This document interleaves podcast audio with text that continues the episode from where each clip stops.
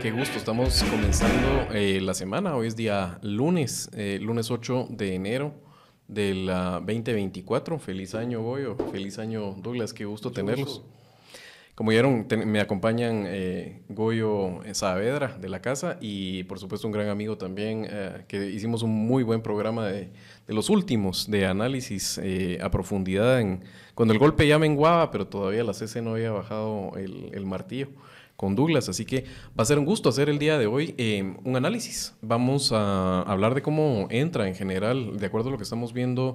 Eh, Bernardo, vamos a hacer un repaso un poco de lo que está pasando en la negociación de junta directiva con el Congreso, aunque eso ya se exploró, digamos, más desde otro ángulo a nivel de em, los perfiles, digamos, de las diferentes bancadas o lo, quienes van a ser pesos pesados por parte de Luismi, de Gabriel em, y de Rudy la semana pasada. Y por supuesto, eh, estamos a unos minutos de que acaba de terminar de anunciar el gabinete de ministros, únicamente el equipo de ministros, el presidente electo Bernardo Arevalo, bueno, los anunciadores de hecho la vicepresidenta Karin, así que eh, vamos sin duda a conversar acerca de esos nombres que en gran medida no tomaron a nadie que está bien informado, creo yo. Eh, con la guardia baja, ya sabíamos lo, lo que venía, pero hay que hacer una valoración y ya confirmado toda vez eh, de forma oficial por parte del gobierno entrante. No sin antes, quiero por favor eh, recordarles, estamos en época de inicio de ciclo escolar y em, nuestro gran amigo Piedra Santa tiene una oferta del 10% de descuento en útiles escolares en sus compras mayores a 300 quetzales.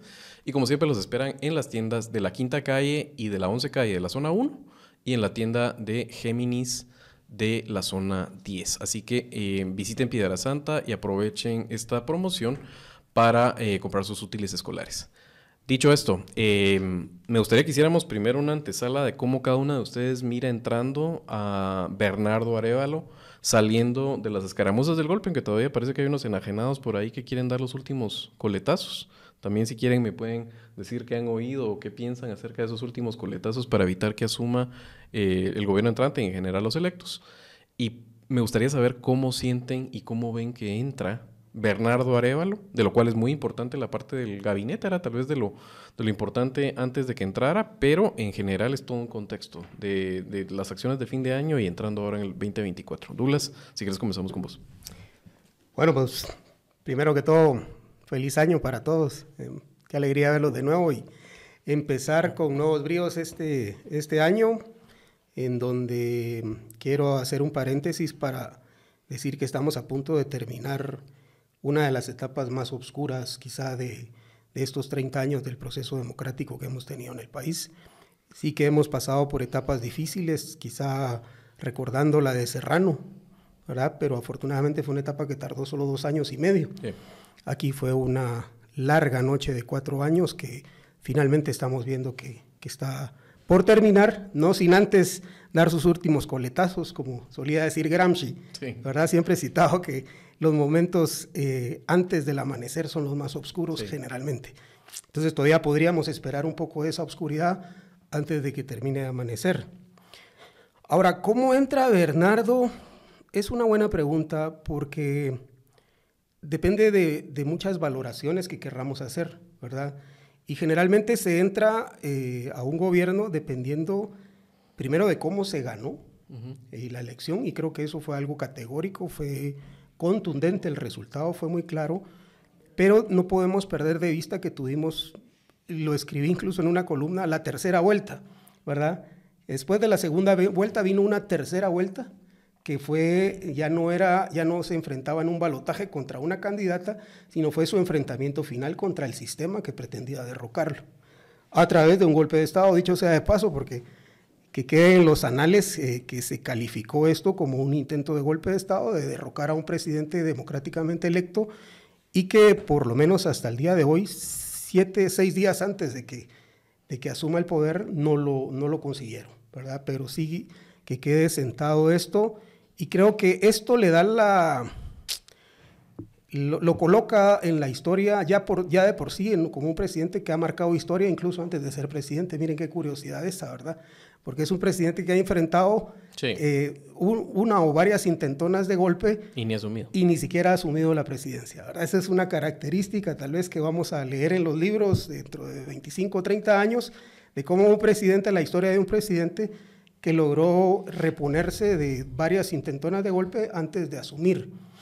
Ahora, eh, la parte importante es, con este material que tiene histórico, cómo cuenta él que entra, ¿verdad? Y aquí es donde viene, juega un rol muy importante la comunicación de Bernardo. Eh, tengo que reconocerme a mí mismo dentro de los que hubiésemos querido, digamos, un, Bernardo con mucho más confrontativo quizá pero también soy de quienes reconocen que al, día de hoy la estrategia que él implementó le funcionó, ¿verdad?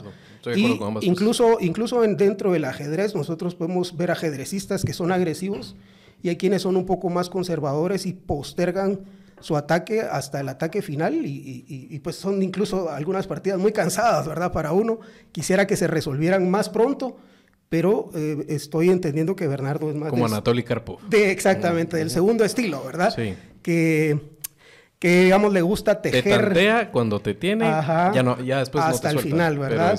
Y creo que ese ahí se refleja un poco más el estilo de Bernardo, ¿verdad? Un, estilo eh, mucho, pero mucho más eh, mesurado, eh, tendrá que ver con su formación diplomática, pero que al final ha sido asertivo y le ha dado los resultados que lo tienen aquí. Y como decíamos al inicio, después de no una, sino varias intentonas de golpe, pues sigue en pie, eh, ha llegado, ha llegado, entendería yo, victorioso, y ya dependerá de cómo maneje él este espacio de comunicación, que todo espacio de comunicación también es un espacio de poder para acrecentar su capital político, o bien, mal manejado, también podría ser un espacio desperdiciado para acrecentar y, y apoderarse un poco más de la escena, de la escena pública. Damos eso como tal vez una primera impresión. Buenísimo. Goyo, ¿querés construir sobre lo que ya inició Douglas ahí desmenuzando? Sí, completamente. Me, parece, primero, buen año y feliz año a todos. Eh, un gusto compartir micrófonos eh, con Javier, con Douglas. Eh, completamente de acuerdo con la lectura de Douglas. Yo sí no hubiese esperado un Bernardo más confrontativo. me parece que... ¿Porque lo conoces o porque crees que era... Porque creo que no es la posibilidad de lo que necesita el país ni lo que nos permitiría y le permitiría a la, al, bloque, digamos, que, lo ha puesto en la presidencia, eh, salir avante con un proceso sano de transformación institucional, que es lo que estamos viviendo y vamos a vivir. Eh, pero comparto completamente en que estamos empezando a conocer una visión de gestión eh, que también debería de proyectarnos y darnos tranquilidad de cuál es el futuro que, que, vamos a enfrentar, indistintamente los escenarios que podamos crear veo después de la presentación de, ministros que hay una conforma, o sea, hay una visión clara de una lectura de cuál es el reto, ¿verdad? Más allá del reto de quienes han estado detrás eh, de dar un, intento de golpe, eh, creo que la lectura de este equipo y de su presidente y vicepresidente electos eh, es un rescate a la institucionalidad. Y, pensándolo en lo que hemos dicho en varias veces en, esto, en el programa, eh, se vive no solo un cambio de gobierno, sino también un cambio de régimen, de una, eh, de una autocracia competitiva cerrada, ¿verdad? que estaba buscando cerrar cada vez más las opciones de participación, a tratar de reconstruir un eh, enfoque democrático en un lapso muy corto de tiempo.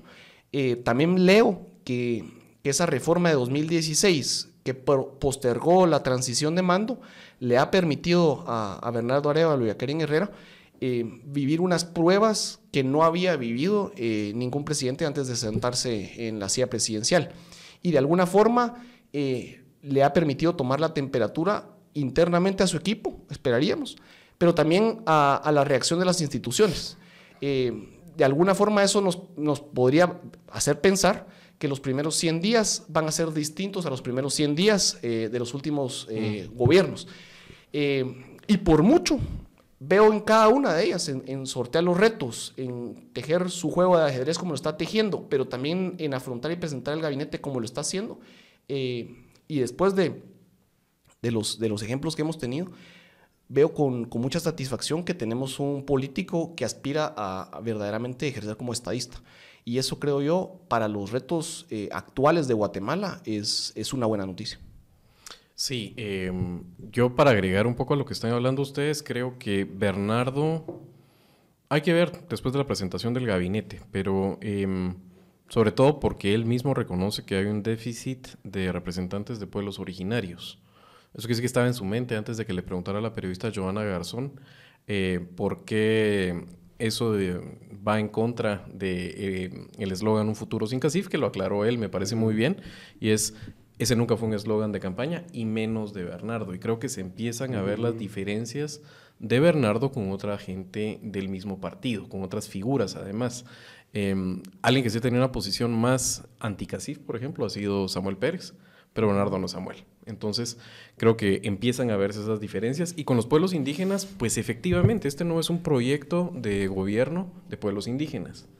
Eh, sin embargo, hay un alineamiento y hay una alianza que se empezó a forjar eh, con las movilizaciones que han sido claves. Y no sé si porque Bernardo, ese proyecto tenía al final de cuentas armar un gabinete, es un ejercicio difícil, tenía en mente que eso es, le hubiera gustado y o no le dio tiempo o no encontró cómo meter esos cuadros, pero habría que ver si esa dinámica antes de anunciar el gabinete, hubo una comunicación con los pueblos para entender eso y qué otro espacio se le puede dar en el Ejecutivo a algunas personas, entendiendo que hay puestos que son de cariz político. Estoy pensando además cosas como las gobernaturas, por ejemplo, que esas son, las gobernaciones son totalmente políticas, eh, tienen una, muy poco de, técnicas y, y también todavía faltan secretarías y algunos nombramientos claves en eso. Solo cuando Douglas dice le ha funcionado, quería apuntalarlo, lo hemos dicho aquí en Tangente y no sé la verdad es que por qué no, esa data no se libera, pero se sabe que hay un estudio de medición de, Bernardo eh, hecho por ah, la firma Sid Gallup, se dice, y eh, lo tiene como el presidente mejor calificado entrante a estas alturas desde el 94. Entonces creo que eso apuntarle a lo que estaba diciendo Douglas, más allá de las percepciones que tenemos cada uno de los sectores a los que pertenecemos o con los que interlocutamos más, eh, que tiende a estar sesgado, eh, sí entra realmente con una victimizado, diría yo, y con esa estrategia que decís que también, yo, yo al contrario de Goyo, creo que yo también me hubiera gustado ver algo un, proceso un poco más dialéctico, ¿verdad? Hace una fuerza un poco más, más fuerte en la retórica de Bernardo, pero no podemos negar que eh, números en mano le está funcionando. Eso sí, hoy empieza a partir de la crítica hacia el gabinete, porque eso es decepcionar a algunos y a otros dejarlos contentos, empieza verdaderamente el ejercicio de gobernar y el desgaste. Entonces, antes de que analicemos el gabinete, quería preguntarles por lo que ustedes han oído o miran todavía que les preocupa en términos de la transición, de esos coletazos y de, ese, em, de esa eh, noche más oscura antes del alba eh, que estabas diciendo, Douglas, que podemos ver en estos días antes de que asuma Bernardo, ¿hacía alguna última resistencia numantina para evitar que que tomen posesión. ¿Tienen, eh, ¿Tenés idea de algunos planes o por dónde va lo que quieren hacer? O, ocurrencias, ¿verdad? De la ocurrencia que la no integración del quórum del Pleno podría eh, no permitir que asumiera alguien a quien el pueblo ya eligió y el Tribunal Supremo ya certificó. Digamos que es un acto meramente protocolario. Claro. ¿Verdad? O sea, el, el Congreso no tiene potestades ni tiene facultades para calificar la voluntad popular. Lo que hace es que califica las credenciales. En todo caso, si tiene alguna duda de si las credenciales son reales o no, pues se puede abocar al TSE, pero no, no tiene más que eso. Y por un lado, por el otro, eh, la integración del quórum para el, acto protocolario, que de hecho es una sesión protocolaria, hay que decirlo también cuando se convoca, se convoca sesiones ordinarias, extraordinarias y protocolarias, esta es una de ellas, es una obligación del Congreso.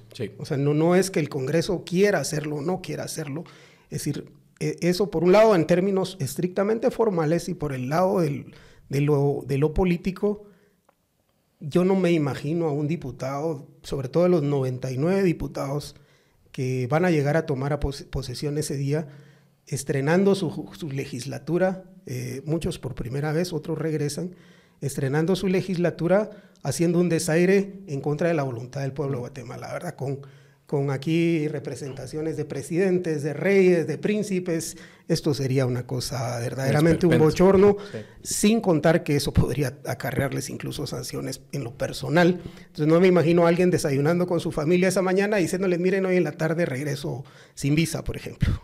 no, no me lo imagino. Entonces, yo creo que sí, hay, hay, hay, algunos movimientos, sobre todo las personas más radicales, pero eh, no veo nada no veo una fuerza que esté moviendo y que tenga la capacidad de persuadirlos para desafiar a un gobierno. Y termino con esto. El, instinto natural del político, sobre todo el político vernáculo guatemalteco, es lograr que el poder lo voltee a ver, ¿verdad? Eso está dentro del ADN, creo que debería ser algo que debería tener mucho más en cuenta Bernardo, que lo que necesita es que lo volteen a ver. y alguna señal, alguna reunión, algún desayuno, simple y sencillamente por tocar base, como decimos, podría facilitar que estas personas incluso apoyaran el proyecto político de Semilla. ¿verdad? Tan fácil como eso. Entonces yo no me imagino a esta persona desafiando al poder constituido y legítimamente electo que va a gobernar por los cuatro años, granjeándose una enemistad, digamos que van a tener que convivir con ella en cuatro años. No me los imagino, aunque sé que hay caciques que les van a dar órdenes para no hacerlo, pero no los veo obedeciéndolas. Claro.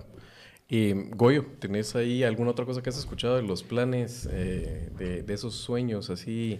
Eh, Ocurrencias, creo que es una, el buen adjetivo. Eh, el vino y otros psicotrópicos. Sí, está, está sobre todo la, la, noción de pensar que la constancia transitoria en existencia de cargos, el llamado finiquito de la Contraloría, podría venir y batear a alguna gente y, tratar de, de, hacer de eso una causa, ¿verdad? Para mala noticia de eso, en la legislatura pasada, cinco eh, sendas resoluciones que beneficiaron a cinco diputados. La Corte de Constitucionalidad ya ha sentado, digamos, un criterio contundente al decir que la constancia transitoria no es eh, una forma de vedar el, mecanismo, digamos, de eh, acceso una vez, digamos, el, requisito fue cumplido al momento de estar en la papeleta y esto para los diputados. Esa era un poco la, idea o la noción que se quería eh, tratar. De alguna gente también escuchaba eh, tratar de encontrar algo para la, vicepresidenta electa por su gestión en, la USAC, completas eh, ocurrencias, ¿verdad? y por otro lado también estaba la idea o la intención de que la Corte Suprema de Justicia jugara pelota con, la, con las solicitudes de antejuicio que fueron presentadas. Eh, eso no, no, ha pasado, son completamente eh, espurias. La resolución eh, de, una de las gestiones que, que, de alguna forma había tenido detenidos y que ha exculpado, pues aunque, aunque el antejuicio pues continúe, ha dejado muy mal parada la exposición del caso, así que yo no veo que ese tipo de tesis vayan a, tocar, digamos, de alguna forma algún tipo de reto con lo que la Corte de Constitucionalidad, la ciudadanía, el pueblo, la institucionalidad eh, y la comunidad internacional ya han ratificado. Entonces, sinceramente, son esos los que he escuchado, pero no le doy eh, cabida, digamos, a, que alguna de ellas tenga o algún sustento eh, político por un lado y mucho menos uno que pueda ser algo legal. Sí, la verdad es que es bastante harto que no haya em, que se resistan a aceptar su derrota. O sea, sería un espectáculo verdaderamente bochornoso que quisieran el 14 hacer alguno de estos numeritos y que entonces tengamos que tener ahí sesionando a los ah, de la CC solo por si se les ocurre hacer una babosada y que tengan estos que hacer una su resolución que, que aclare las cuestiones o eh, ese tipo de cuestiones me parece de veras un esperpento. Ojalá no nos hagan pasar esa vergüenza. Y si no, pues yo creo que es un poco más de combustible para, para los hornos del tío Bernie, ¿verdad? Entonces, creo que por ahí va la cuestión. He oído eso también. Eh, algunos insisten con el tema de que como Semilla está suspendido, entonces no se puede desafiliar y es el secretario general. Son muladas, ¿verdad? O sea, es gente muy infantil. Huizaches ahí con sus interpretaciones que... Eh, Quería tocar el tema porque siento que es importante y ser responsables, no ser alarmistas de más. Vamos a ver estas cosas, las vamos a ver. Pero la gente que no se preocupe, va a haber transición. Va a ser Bernardo el que asuma con el gabinete que anunció el día de hoy. Y ahí sí me gustaría entrar entonces en materia del gabinete, que creo que es bastante interesante empezarlo a, a, desmenuzar. Antes de los nombres, creo que habría que hacer una lectura de cómo se compone un gabinete y que realmente es un ejercicio a caballo entre lo técnico y lo político, ¿verdad? Sin embargo, antes de eso, eh, quería recordarles también, tenemos a nuestro patrocinador San Miguel, que en el 2024 sigue con eh, los talleres de melamina, de armado de muebles de melamina. No se requieren aquí, no estamos hablando de que usted tiene que ser un ebanista ni tiene que ser un carpintero, sino que al contrario, puede ir con amigos y puede aprender a armar muebles que son repisas, que vienen preensamblados, que vienen cortados al láser, cortados por expertos, como son San Miguel, que tiene madera de expertos. Y para eso ustedes pueden tanto abocarse a la tienda de la zona 9, Em, digan que escucharon en Tangente sobre el, sobre el taller, porque eh, les puede aplicar un descuento del 50%. Eh, se apuntan eh, viejos, jóvenes, se apuntan mujeres, se apuntan niños. Así que también lo puede hacer llamando al PBX, es 2268-0808. También en la página hay un código Em, en el cual ustedes pueden escanearlo con el teléfono y eso los va a llevar al chat de WhatsApp y en ahí también pueden pedir su eh, descuento del 50% para usuarios de tangente en los talleres de armados de muebles de melamina. Bueno, hoy sí, empecemos a hablar. Hoy fue el día del gabinete, un acto em, que les diré, sinceramente el acto no mucho me gustó. Creo que podrían hacerse cosas más sobrias, ¿verdad? Que una presentación así, con musiquita de fondo y todo eso se me hace todavía que hay que cambiar de códigos. Eso se me hizo que precisamente lo esperaría de un gobierno como el de Jimmy o el de Yamatei. Creo que valía la pena más hacer una presentación. Estos son los ministros. A continuación se abre la prensa para preguntas. Eh, pero bueno, hicieron un acto en el cual los ministros los llamaban uno por uno, separaban unos a un costado de Bernardo, al otro. Karin hizo la presentación, la vicepresidenta Karin Herrera. Y el gabinete de Bernardo, yo voy a iniciar siendo provocador, o tal vez no tanto, ¿verdad? Diciendo, a mí me gusta. Creo que es un gabinete que comparado con el de Yamate especialmente, pero lo de los últimos gobiernos, y aquí me voy tal vez hasta el del PP, es un gabinete que compara muy bien. Eh, un gabinete inicial que se mira de personas em, con competencia. Em, creo que para el, por el cuño ideológico de Semilla era muy importante el tema de la, de la paridad lo reivindicó, lo logró.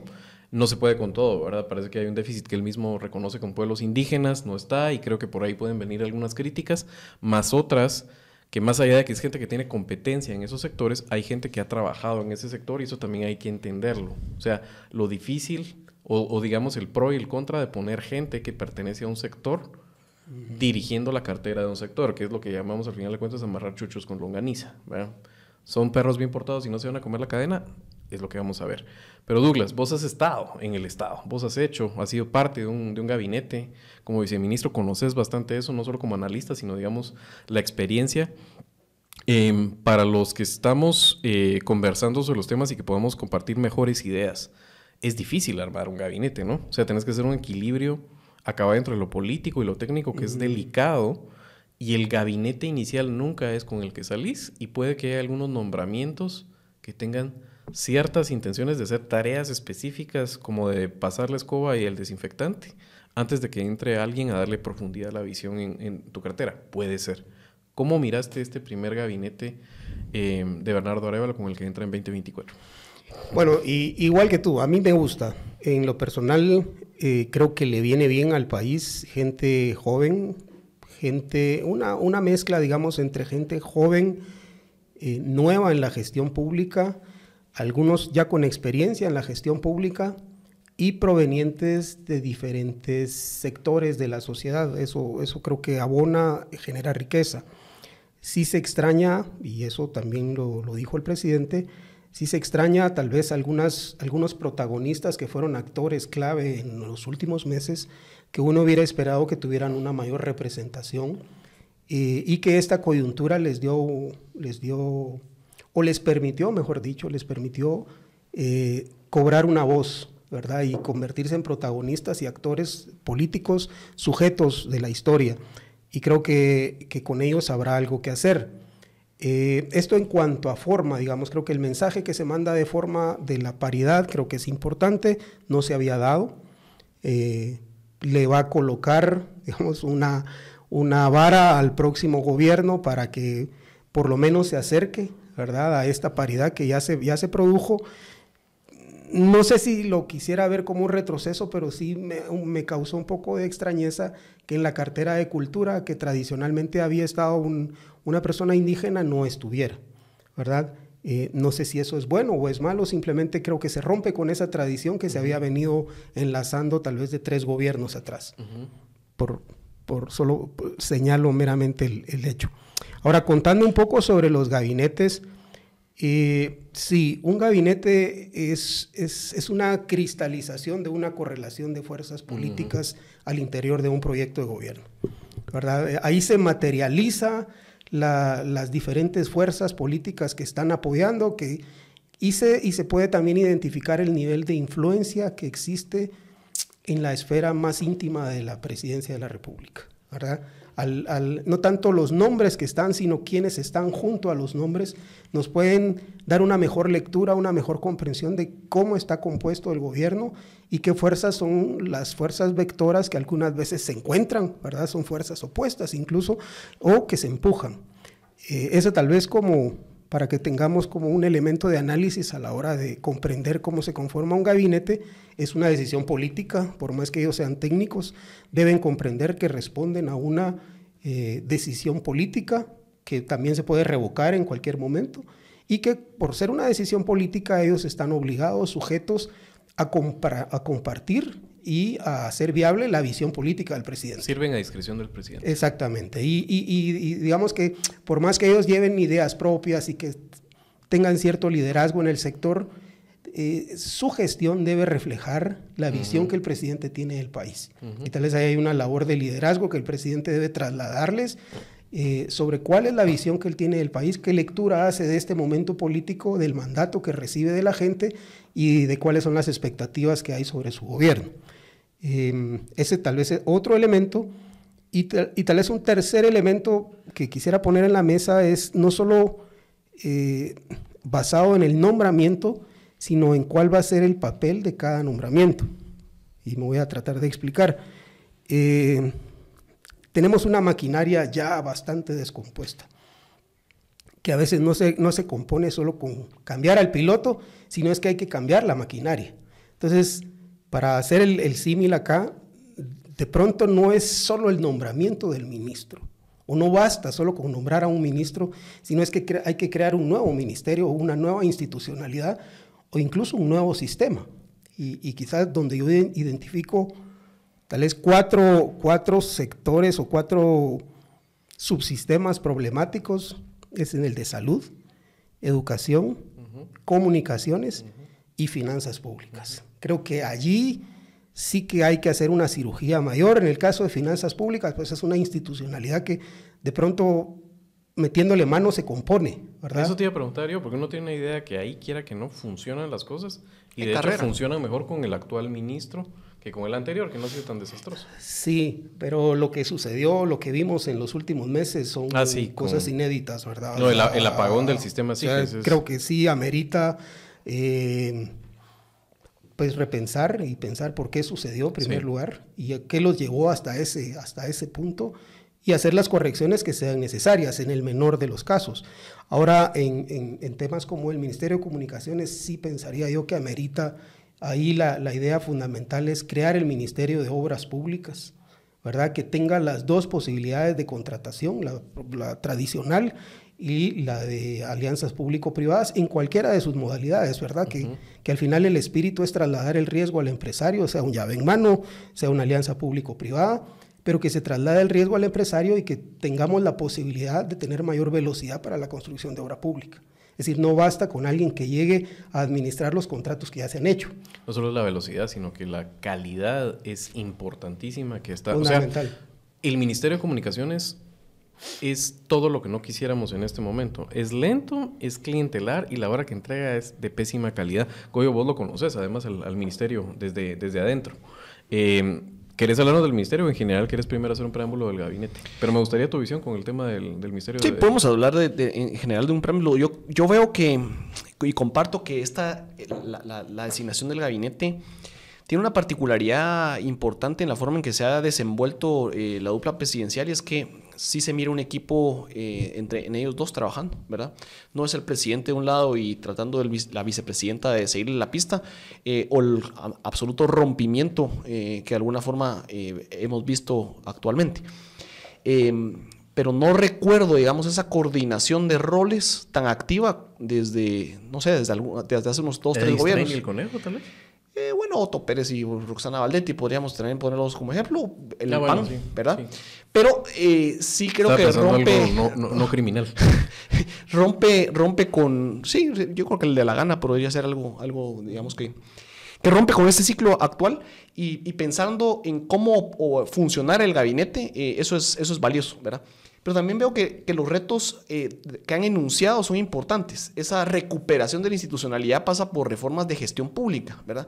Cómo se está planificando la, propia, las, compras, las propias competencias, las adquisiciones, eh, las adquisiciones grandes y las pequeñas, ¿verdad? Las contrataciones de personal. Hay una serie de, factores en la carrera administrativa y de servicio civil que son importantes y que van a tener que afrontarlas con lo que existe, con disposiciones que estén en su marco y pensando si se pueden impulsar reformas eh, y hacer una ganancia, ¿verdad? Y eso nos lleva a, a los retos de operatividad de grandes proyectos, porque Muchas de las políticas nacionales o sectoriales están completamente segmentadas y partidas. Entonces hay gabinetes para una cosa, gabinetes para otra, pero muchos de los impactos y resultados están interconectados. Entonces la falta de operar esto eh, en una función mucho más global eh, es difícil eh, verle resultados si vamos a, seguir viendo presupuestos o ejecuciones aisladas en, un proyecto de país. creo por lo enunciado adicional a, los, a, los, nombramientos que se han, que se han eh, trasladado, que sí hay una idea de un proyecto que va a priorizar algunos proyectos, ¿verdad? Pensando en, qué quieren legar en los cuatro años, y eso creo que puede ser una oportunidad, eh, y ahí podríamos ir a, lo específico, ¿verdad? Me parece eh, muy positivo y satisfactorio ver personas que se miran con competencias técnicas por un lado, pero también que no brotan conflictos digamos que no, no, no, no tenemos señalamientos criminales eh, de por medio, ¿verdad? Y eso, creo yo, eh, con muchos de los anteriores eh, ejercicios de gobiernos, pues ya deja por lo menos una tranquilidad de que estamos viendo personas que quieren llegar a servir a lo público y esa sería la, la intención que el presidente tiene que guardar. Porque si es lo que ha anunciado, si es la forma de designar gente de su confianza que puede seguir su proyecto político, tendría que ser la línea a trabajar, ¿verdad? Y sobre sobre el caso puntual eh, del Ministerio de Comunicaciones que me preguntabas, me parece que la designación de una persona que ha ejercido... Eh, Yasmin de la Vega. para, de la Vega. irle poniendo nombres a, las eh, personas que no pudieron ver la presentación del listado. Sí, yo tuve la oportunidad y, es, es, una persona que, es una constructora, una persona que sabe de, de la materia, saber del tema eh, y haberse relacionado en, ejecuciones de obra verdad, real es un tema indispensable. Fue directora de la UCE, me parece que es un es una institución valiosa por la gestión de, obras, ¿verdad? Eh, principalmente en la parte educativa, ¿verdad? Infraestructura eh, educativa. Pero conociendo, digamos, eh, la, gestión del ministerio, podríamos tener claro también que es una institución que tiene que ser transformada completamente. La herencia de, de Covial es una herencia que, que, implosionó, es un botín absolutamente infuncional para generar obra de calidad. Eh, en el mantenimiento, ¿verdad? Y la asignación de nueva obra, eh, pues la circulación, sea, en realidad la, comprensión de la ciudadanía, eh, ya digamos destapó completamente con los casos de corrupción. lo que antes tal vez era, era un juego tras bambalinas, ¿verdad? O sea, aquí se está asignando contratos que en realidad son contratos de obra fantasma porque se asignan una y otra vez y sabemos que la obra no se construye, son obras que en algunos momentos se han empezado y se han detenido, no hay contrato de obra de infraestructura que no haya sido modificado por lo menos siete veces. Eso nos dice eh, la calidad y el, entuerto administrativo eh, que está siendo utilizado también para saquear eh, la función pública. Y por otro lado, cuando uno compara los presupuestos a nivel del impacto respecto al Producto Interno Bruto, de nuestro Ministerio de Comunicaciones con los ministerios, por ejemplo, de El Salvador, de mm. Costa Rica, de Nicaragua. O sea, ni siquiera para meternos en Panamá o en otros países grandes, no. Nosotros tenemos un buen presupuesto en esas carteras, pero la calidad de infraestructura vial es. absolutamente pésima, ¿verdad? Es, y se nota cuando uno entra eh, eh, en esos países, uno dice, bueno, ¿y aquí qué pasó, verdad? O sea, no, no estamos ni siquiera cambiándonos de región y sí hay eh, un enfoque distinto y la gestión tiene mucho que ver con eso y ahí creo yo que, que hay mucho por darle resultados a la ciudadanía en los próximos meses.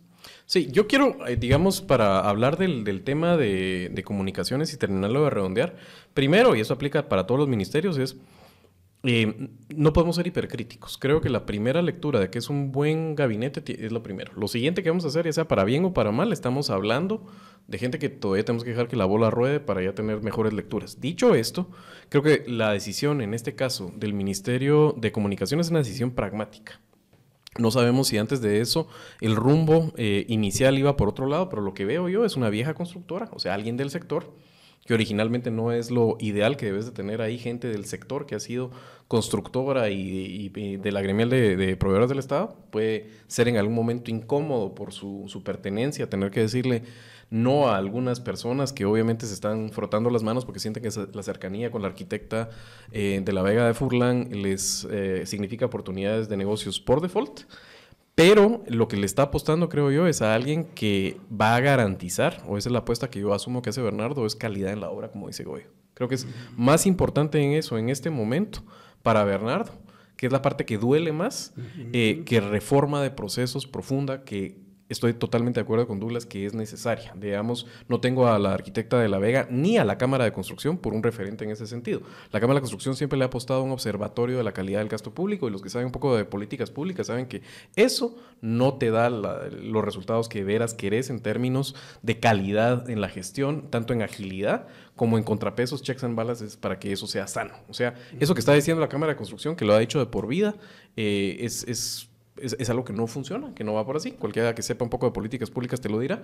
Entonces creo que por ahí va el, asunto. Lo que sí es que Yasmin va a tener eh, que demostrar que esa fama que le precede en el gremio, que sí le precede de una mujer decidida, con carácter eficiente y recta, se traslade a una cartera que es de las más sensibles en este momento. Y me parece que ese es de las eh, también señalamientos que le hacen a Bernardo de cercanía con el CACIF que no se puede negar. O sea, tiene ella una cercanía con empresas que son muy cercanas al ecosistema de la cementera, por ejemplo, y más tradicionales que esos no existen. Em, otros que les hayan eh, llamado, no sé si ir uno por uno, porque es un poco complicado, sino creo que tendríamos que ir hablando eh, o de los más importantes o los que les llamen la atención. Tenemos que hablar de Jonathan Mencos. Jonathan Mencos es el único diputado electo que va a servir si es que este Congreso no se pone con estupideces y no le otorga el permiso pero podría, digamos, en las negociaciones de junta directiva, eso podría estar pasando, pero si todo sale bien y, y, como debería ser, va a pedir permiso en el Congreso y va a ser el ministro de Finanzas, que ese es de tus ministros más importantes, o sea, más importantes que finanzas, gobernación y relaciones exteriores, no hay. Por supuesto, todos son importantes, después podemos hablar de educación, salud, de infraestructura, pero esos son clave. ¿Cómo miras, eh, Jonathan, eh, perdón, cómo miras, Douglas, a Jonathan, que eso ya estaba cantado, se sabía que él era la carta para eso en el presidente, no hay sorpresas ahí, que sea el hombre para dirigir finanzas? Sí, antes tal vez de, dar unas apreciaciones de Jonathan, que conocemos su, trayectoria, creo que sí es importante resaltar, em, eh, voy a llamarlo así, la valentía que tiene eh, asumir una responsabilidad de gobierno en las condiciones que se está asumiendo. ¿Verdad? Eh, acabamos de iniciar el programa diciendo que venimos de una noche muy oscura que está afortunadamente a punto de terminar, pero que aún no termina. Y la decisión de, dar ese paso al frente se tomó en medio de esa noche oscura, asumiendo los riesgos que eso conlleva, riesgos familiares, personales, de seguridad, incluso eh, riesgos económicos porque este sistema está tan maltrecho que para irlo parchando, eh, varios diputados tuvieron esa brillante iniciativa de colocar unas multas que son multas impagables completamente para un funcionario público como un ministro que gana, por ejemplo, 50 mil quetzales redondeando. Al salir de su gestión tiene que asumir multas de 100 millones de quetzales. Es una cosa absolutamente ridícula. Entonces, o roba para poder pagar las multas o nombra al contralor para negociar que no le pongan multas o simple y sencillamente nunca más en la vida vuelve a ser funcionario. Entonces creo que eh, las personas que están tomando un riesgo saliendo de organismos internacionales, viniendo de incluso de universidades, de la academia, creo que sí merecen un mérito y un respaldo de la población por, el, por esa decisión que están tomando, van a ser sujetos de, de críticas en las redes sociales, de investigaciones, Eh, Está abandonando comodidad y ponerse a servir al país. Exactamente, comodidad y discreción de su, de su vida personal incluso, ¿verdad? Eh, sabemos que ahora incluso doxan, como se dice Sí. usualmente a las personas, te exponen a tus hijos, a tu familia.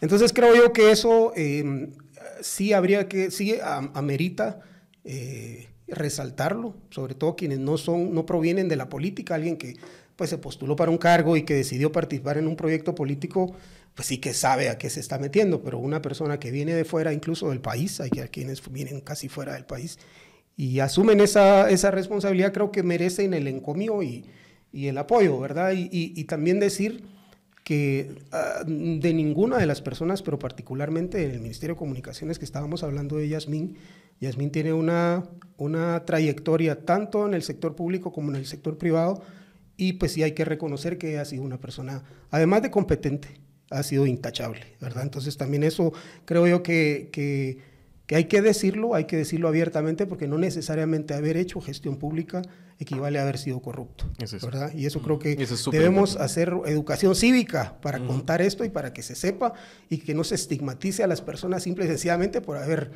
por haber trabajado en un gobierno. Porque estamos aspirando a eso, estamos aspirando a que el servicio público se Claro, convierta sea en un una incentivo, forma es de- prestigio. Puedes ir a monetizar después tu carrera o lo hiciste antes, pero ahí vas a servir y es prestigio. Llegaste ahí Claro. porque sos de los mejores del país para estar en Claro, ese tienes los méritos, ¿verdad? Llegaste por los méritos que tenía.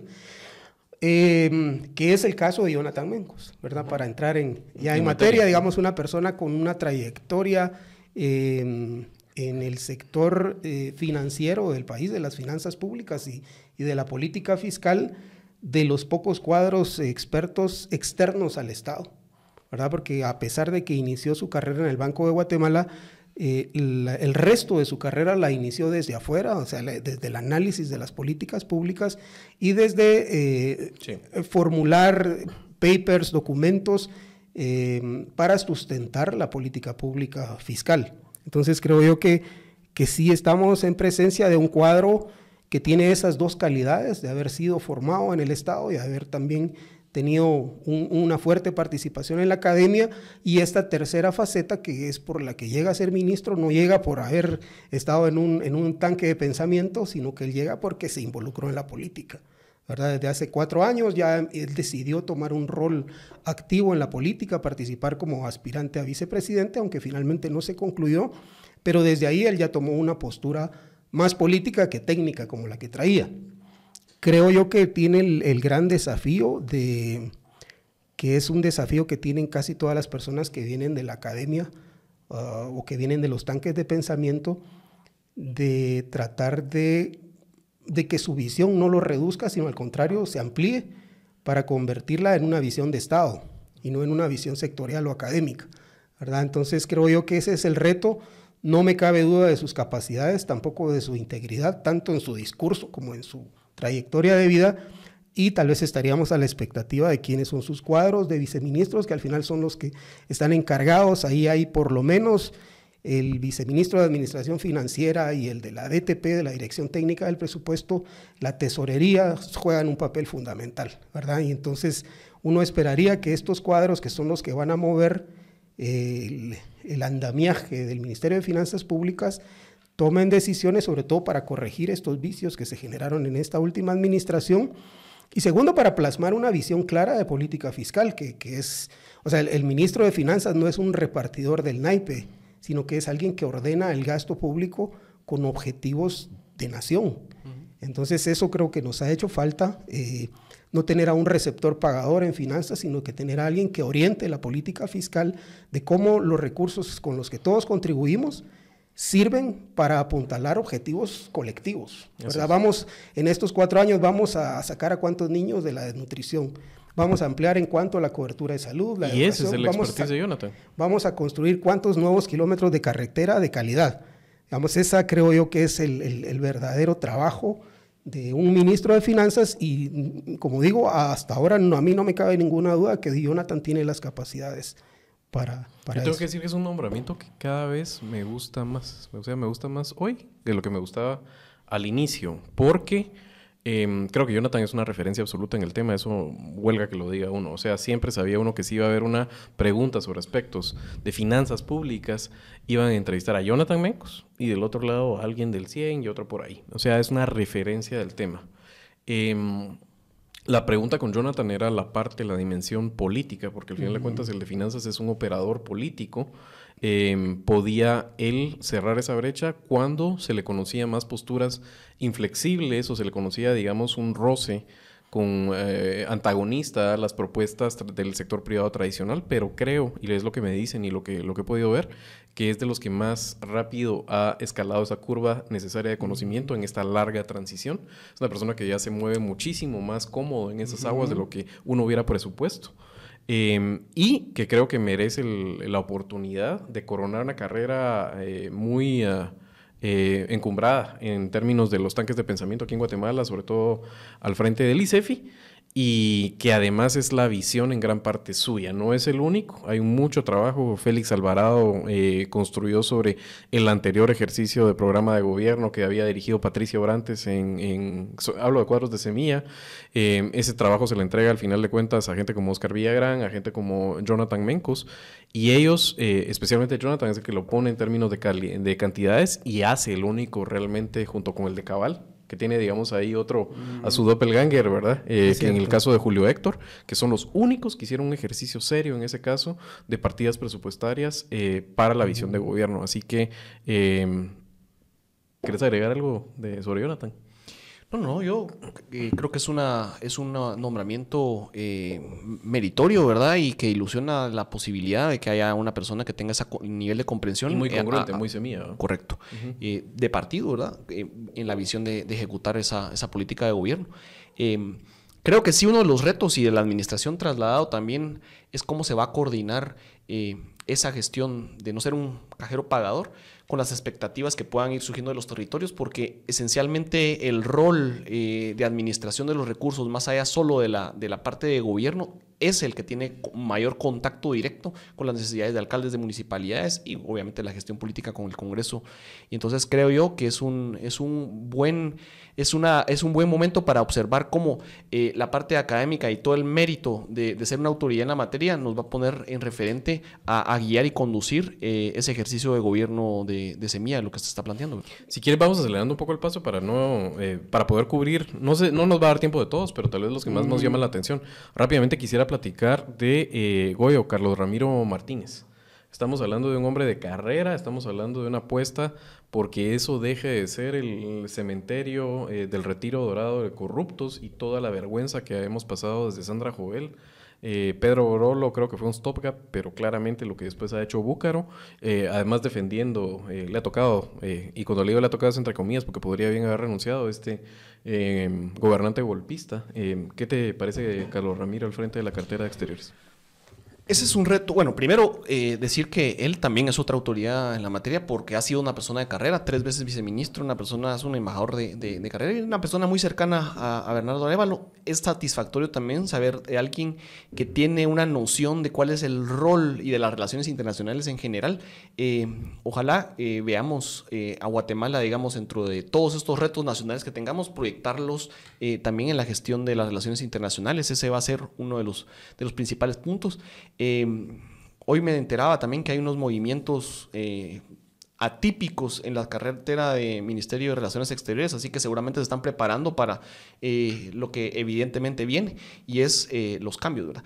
Muchas veces de estos cambios y, revertir esa, esa, degradación que han dejado algunas de las administraciones eh, pasadas, tiene que ver también con un tema de costos, ¿verdad? Porque mm. repatriar a muchas de las personas que ya se fueron muchas veces está fuera de los presupuestos, fuera de la planificación, eh, pero también montar una carrera de nuevos cuadros que se interesen a cómo construir y cómo generar los incentivos apropiados, no necesariamente con las mejores remuneraciones al principio, eh, es un esfuerzo importante y algo que los que verdaderamente tienen un servicio exterior, países latinoamericanos, es lo que lo repunta, ¿verdad? México, Brasil, países que verdaderamente se han tomado esa tarea. Así que ver a uno de esos funcionarios de carrera asumir la gestión en un momento tan crítico es no solo meritorio, sino satisfactorio como ciudadano escucharlo.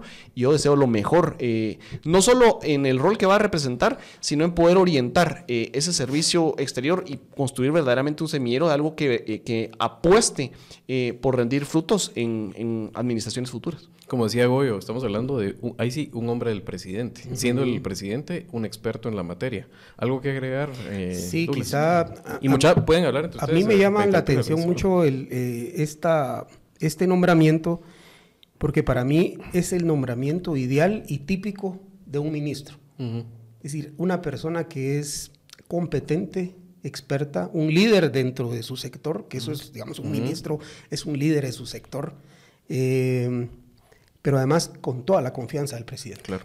¿Verdad?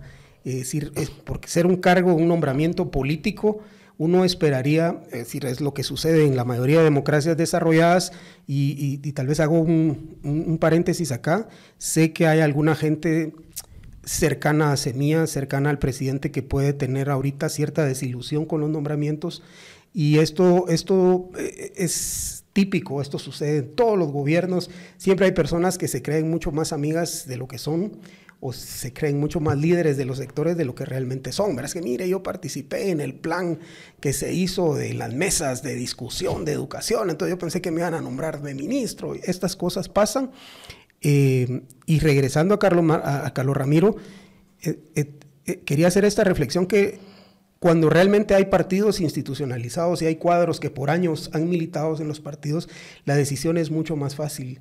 Los invitados son, son casi son poquísimos, ¿verdad? Si nos remitimos a la democracia cristiana, por ejemplo, no había casi ninguna persona que viniera de afuera porque claro todos eran de la democracia cristiana, pues se habían formado en ese partido, se habían preparado para gobernar y entonces lo lógico era que dentro de sus mismos cuadros, de ahí salían los ministros, igual un poco con el PAN, tal vez eh, ya, ya hay sido algunos invitados, pero siempre la característica eran cuadros del partido o amigos cercanos del presidente que fueran competentes, ¿verdad? Incluso eh, es una de las cosas que recuerdo muy graciosa yo de las anécdotas de los presidentes que le preguntaron precisamente eso, pero ves que mire, usted nombró de ministros a sus amigos, le dice, ¿verdad? y, entonces, enemigos. y entonces le responde él, ¿y usted qué quiere? Que, no, que, que, gobierne, uno gobierna con sus amigos, le dice. ¿O qué quiere usted? Que gobierne con mis enemigos. Eh, y, y, por eso hacía yo la referencia que ese es uno de los nombramientos que idealmente se deberían de dar. Es decir, a estas alturas un presidente no solo tiene un capital político, sino que también tiene una serie de relaciones dentro de la sociedad que le permite escoger dentro de un abanico de opciones, es decir, yo tengo un amigo empresario, tengo un amigo ingeniero, tengo un amigo médico, o tengo un cuadro militante dentro del partido que se ha formado para esto, y de por ahí se van sacando los nombres que, que pueden, que pueden dar resultados, porque al final vuelvo a insistir, son puestos de mucha confianza. Les propongo que hablemos de gobernación, que no podemos dejar de hablar de gobernación, y luego, si quieren, escogemos cada uno y no se vale repetir.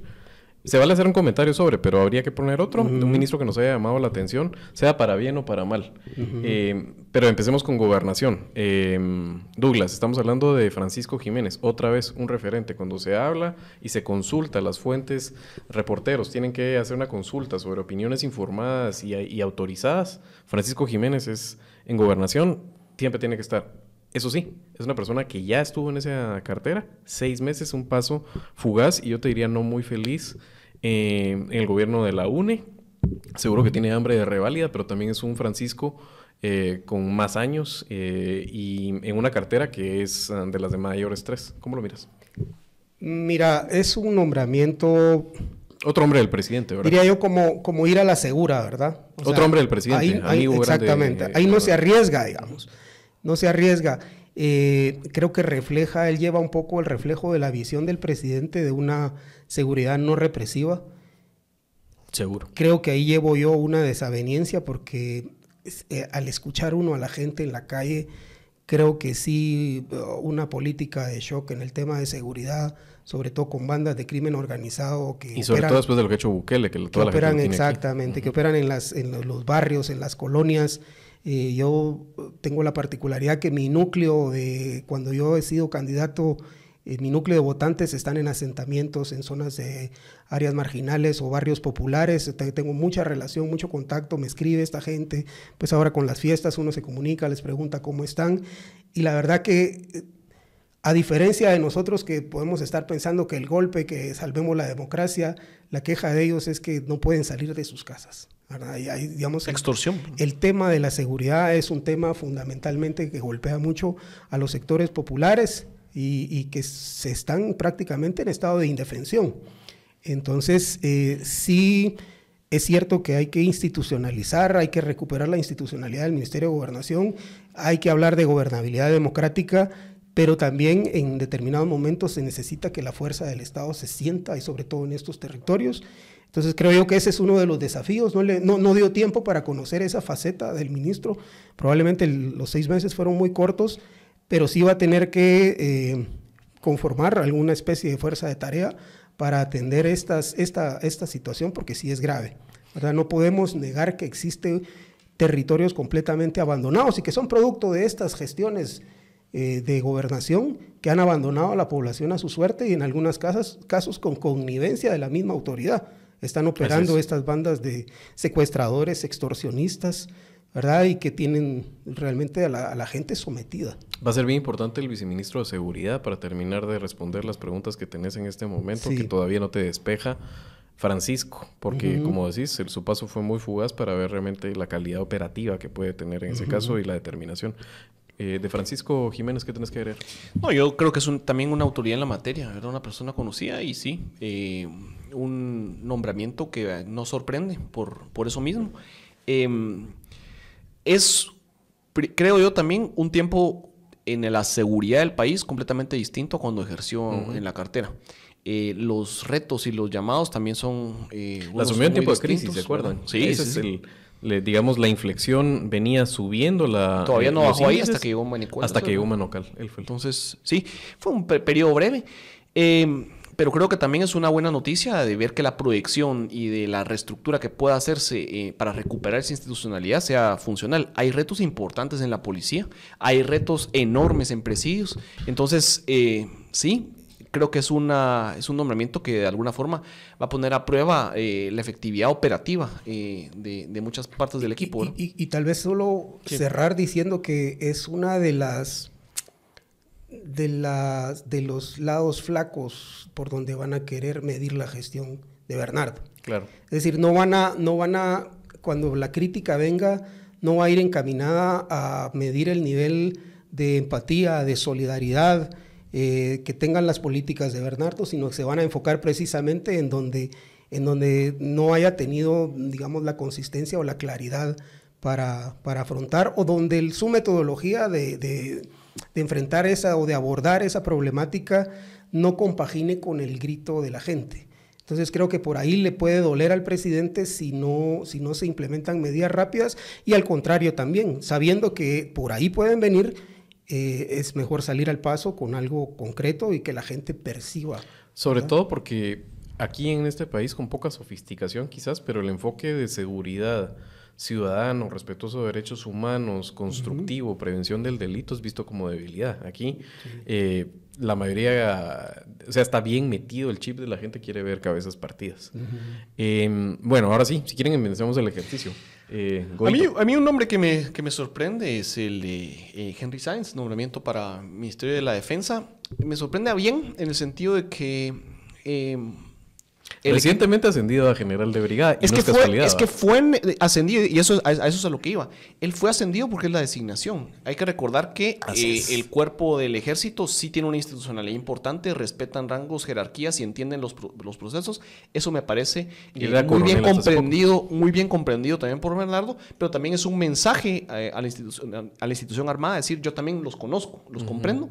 He seleccionado este perfil, una persona que tiene también una reputación intachable, ¿verdad? A lo interno, reconocido por eso al interno de las filas del ejército, pero también que obliga a graduar a los que están a arriba, ¿verdad?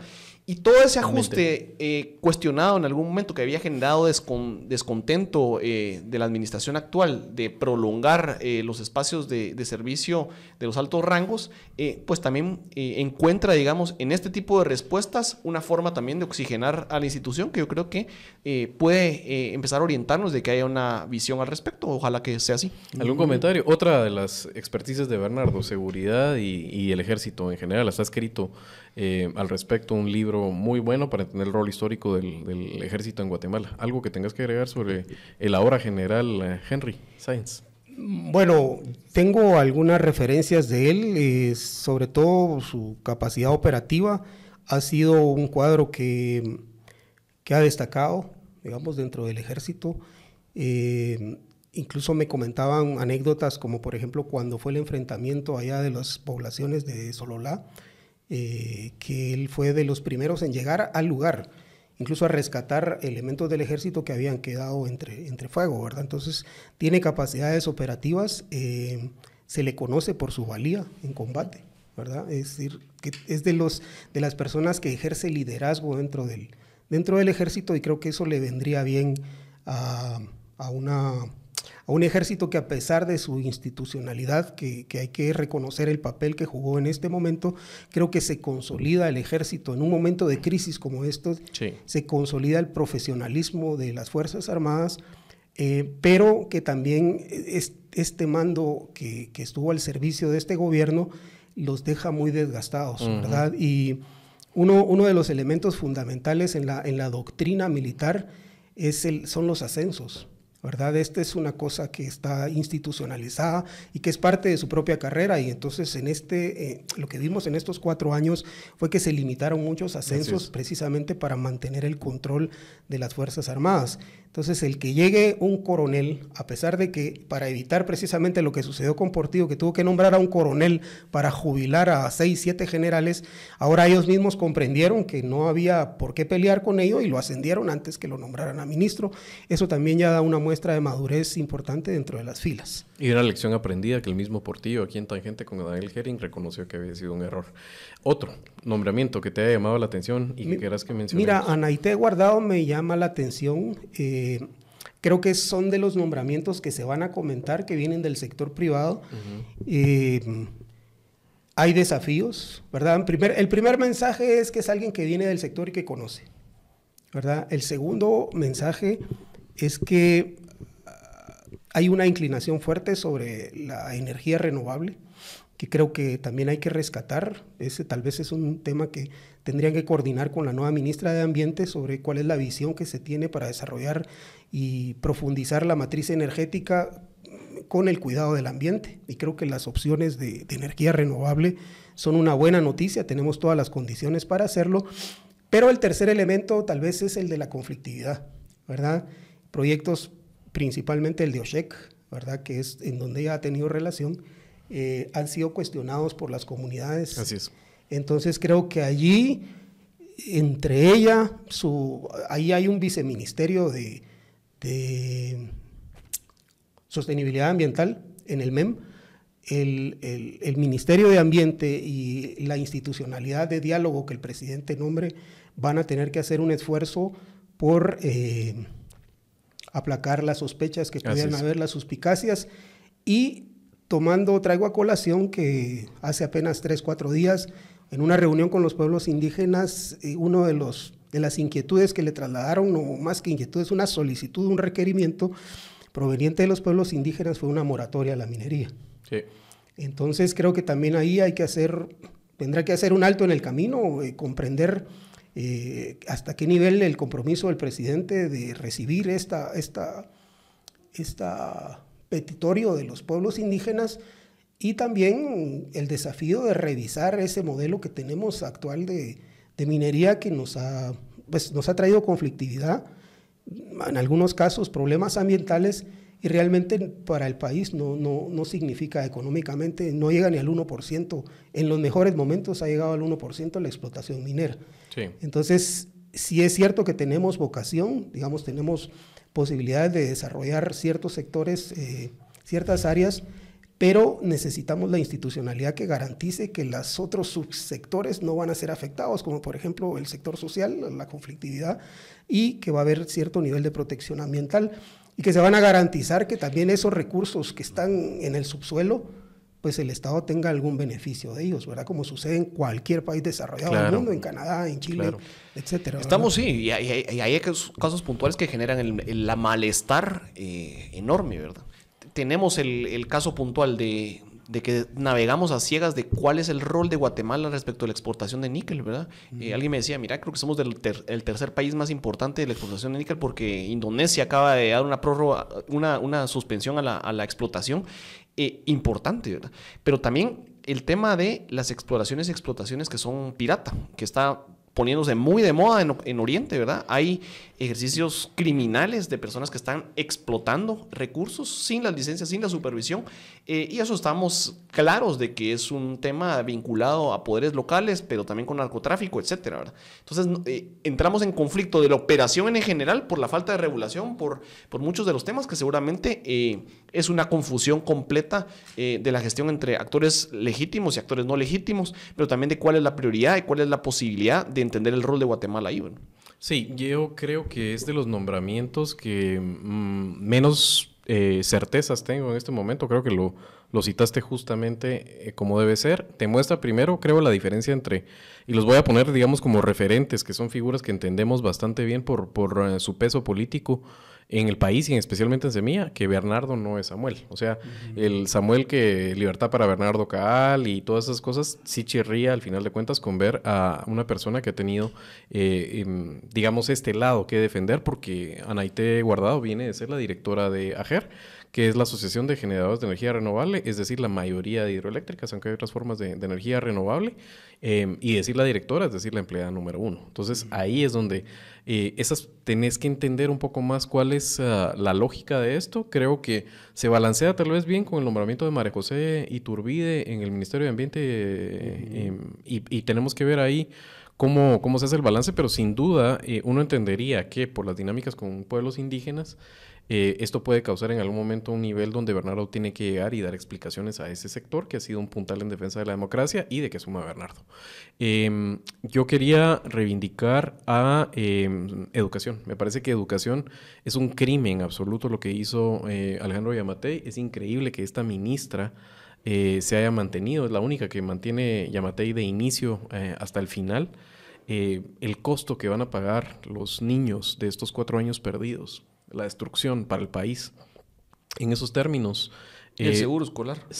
y, para saquear todo, la, calidad de las escuelas mientras estuvieron cerradas, que no las llegaron ni a pintar, los pupitres, todo eso que vimos que es, que es dantesco, eh, le cae la papeleta a Anabela Giraca. Anabela Giraca seguramente, me imagino yo, eh, va a venir detrás con un equipo muy técnico. Creo que, digamos, va a ser interesante ver quién toma la parte administrativa en el Ministerio de Educación porque uno imagina a esos referentes técnicos eh, de antes, ¿verdad? O sea, a Oscar Asmitia, a Francisco Cabrera, eh, a Lucía Verdugo.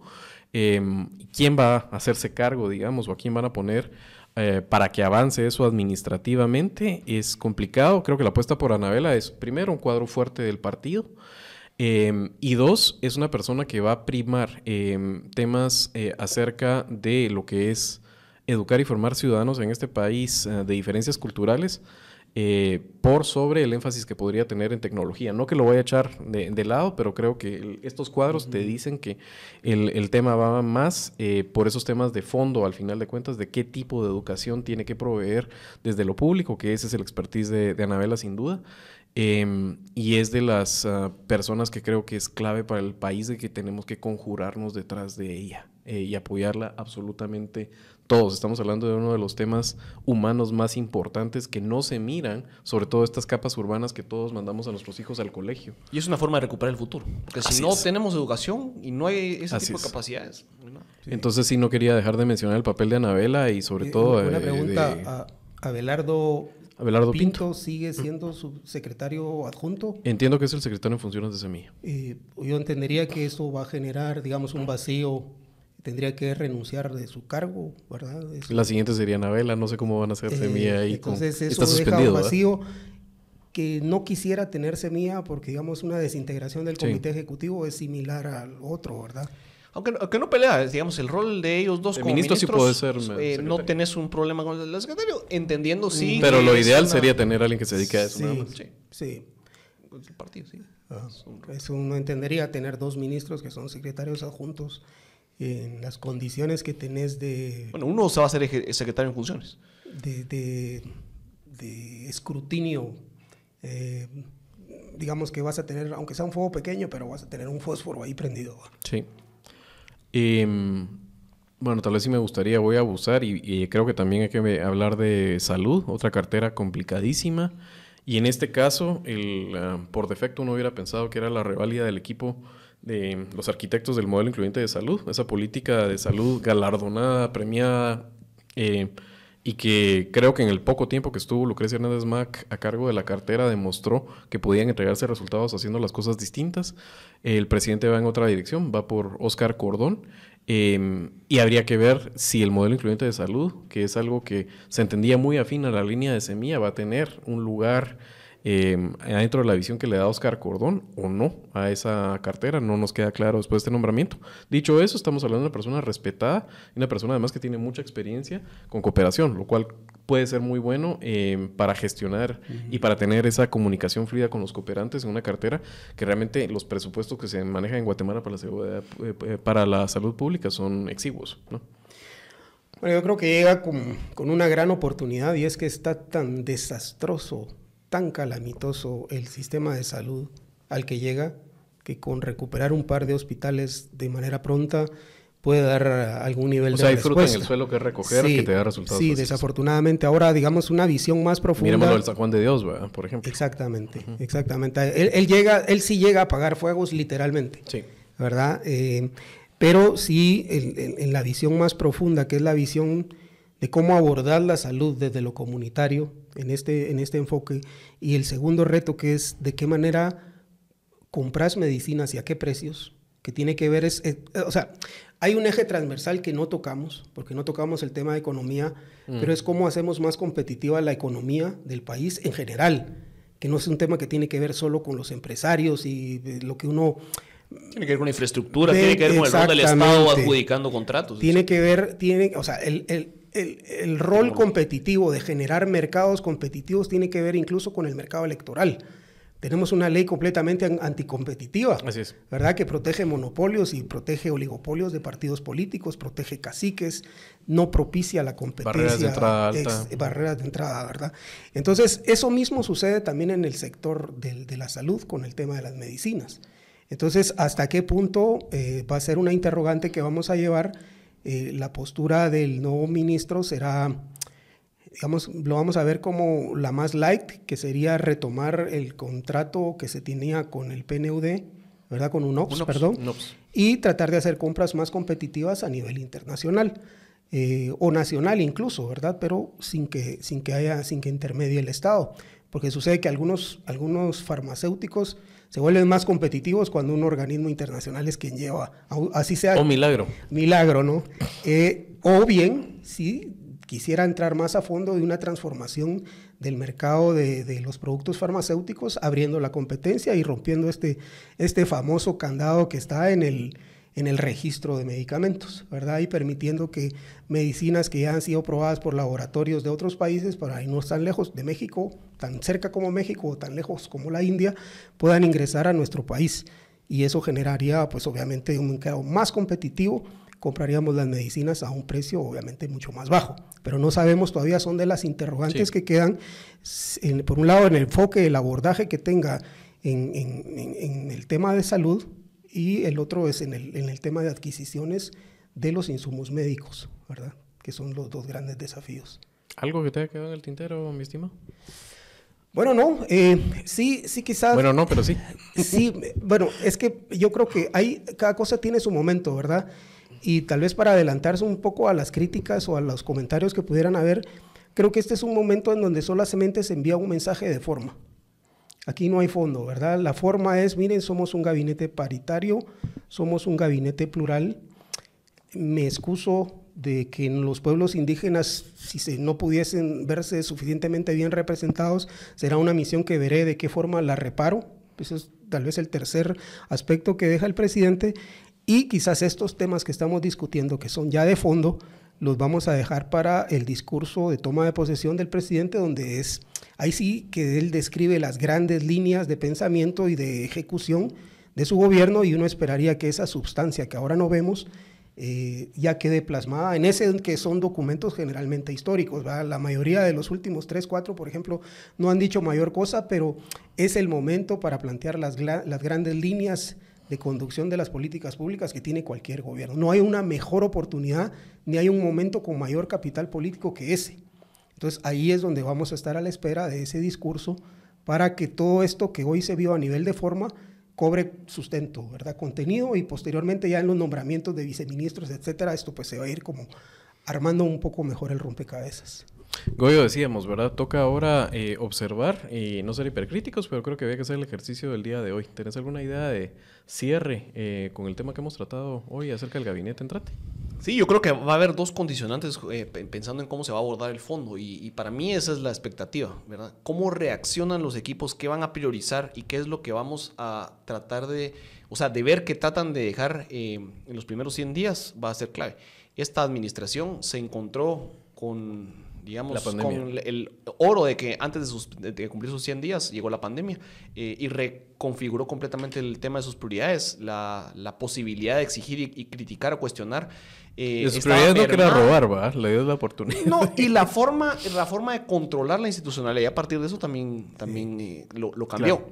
Hoy, para, para, para, la administración de Semilla y de Bernardo Areva, el Karen, Karen Herrera, eh, viene un momento crítico esta semana y es la negociación de la Junta Directiva del Congreso. A mí me parece que la forma de, en que van a darle eh, cabida a la priorización de sus temas y ese, ese trabajar en equipo, que, es muy bonito, pero tiene que ver con cómo lo llevas a la práctica en la administración pública, con prioridades distintas, con retos distintos, con un gobierno que te prorrogó todas las contrataciones de personal hasta final de año. Antes era, era una concesión que contratabas a los personales eh, temporales por tres meses, ¿verdad? Esa, esa, había sido la práctica, por lo menos creo yo, desde el gobierno de La Gana en adelante.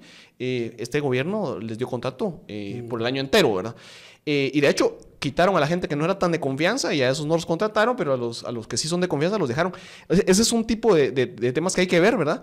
y me parece que con todo eso de por medio, tener un Congreso beligerante o, completa, o que te quiere seguir el jueguito de los golpistas eh, es un escenario. Eh, otro escenario es un Congreso que te dice eh, lo que decía Douglas, ¿verdad? Me vas a dar luz para que yo pueda proyectarme también, voy a tener acceso, no voy a tener acceso, eh, a ver que mi agenda también camine, ¿verdad? Y ese tipo de negociación política, que es la que esperaríamos en un país democrático, eh, es lo que se va a decantar en, el tipo de conformación de Congreso y de comisiones de, trabajo que vamos a tener en las próximas semanas. Yo, tengo solo una suspicacia que quería comentarles y es que cuando se hizo el anuncio que la toma de posesión iba a ser en el Palacio y que, dicho sea de paso, voy a llevar FM Zacapa, para los que somos de Zacapa, esto es un gusto, un lujo. El gobierno anuncia que va a poner puestos para hisopado en el, en el, Parque Central. Y son cosas verdaderamente de, muy mezquinas, ¿verdad? Muy verdaderamente. Son como quien dice, vamos a levantar. Y traigo a colación esto por la oportunidad de la pandemia que al final fue un instrumento para mantener asustada a la gente y controlada. No salgan. No, hoy no se puede manifestar, porque guarde, se van a contagiar. Y así nos fueron llevando, ¿verdad? Y este sometimiento social al que nos fueron... Y también si era necesario no era necesario, porque yo sí creo que el encierro en algún momento dosificado era necesario. dos años y... Tampoco. ¿Verdad? Y esto, esto porque es que fue muy, muy conveniente, ¿verdad? Así como lo de las cortes fue muy conveniente. Ah, no, pues ni modo, entonces que se queden y que junten nueve años. Y fueron utilizando mecanismos que aparentemente eran legítimos, para instrumentalizarlos políticamente. Entonces, por eso traigo esto a colación, porque no me sorprendería nada que todo eso esté rodeado y pongan a hacer cola a un montón de gente con mascarilla en los próximos días para alentar una especie artificial de crecimiento de casos de COVID para que la gente no salga ese día a festejar algo que le corresponde, que es un triunfo de todo el pueblo, que, que fue una batalla dura, hay que decirlo, que no fue una batalla solo de semilla, hubimos muchísimas fuerzas, fuerzas y voces democráticas que peleamos porque en este país se respetara la democracia. Y que lo hubiéramos hecho exactamente igual si se lo hubieran hecho a Suri, se lo hubieran hecho a Sandra, pero se lo estaban haciendo a Bernardo Arevalo y se lo estaban haciendo al país también. Y creo que eso hay que salirlo a celebrar todos. Tenemos que salir y ese es un día de fiesta para el país, primero porque se acaba la noche y segundo porque triunfamos. Finalmente triunfó la democracia y pues se abre la posibilidad para, para una, una nueva posibilidad de un, un recomienzo del país, ¿verdad? Amén. Que así sea. Em, bueno, con las palabras eh, muy lúcidas de, Douglas, vamos a cerrar el programa el día de hoy.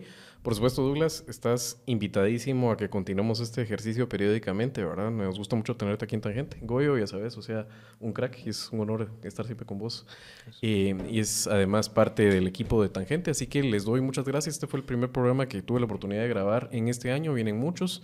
No se despegue de Tangente, vienen buenas entrevistas. Esta semana, no les voy a dar el spoiler todavía, pero estén pendientes, viene una entrevista eh, de peso y después de eso tenemos que hablar ya no solo del Congreso analizado, como hicieron los compañeros, sino vamos a tener que hablar ya de cómo van esa carrerita entre hoy, que eh, parece ser más entre Carlos López por ahí, alguien tal vez el Alan Rodríguez, Sandra Joel y del otro lado eh, Samuel Pérez. Así que eso se perfila, lo que está sucediendo en el Congreso, seguramente se abordará en la semana. No deje de estar en tangente, sígale en todas las redes y eh, denos follow, nos ayuda con el algoritmo eh, y ayúdanos a seguir creciendo y comparta, comparta, comparta. Muchas gracias.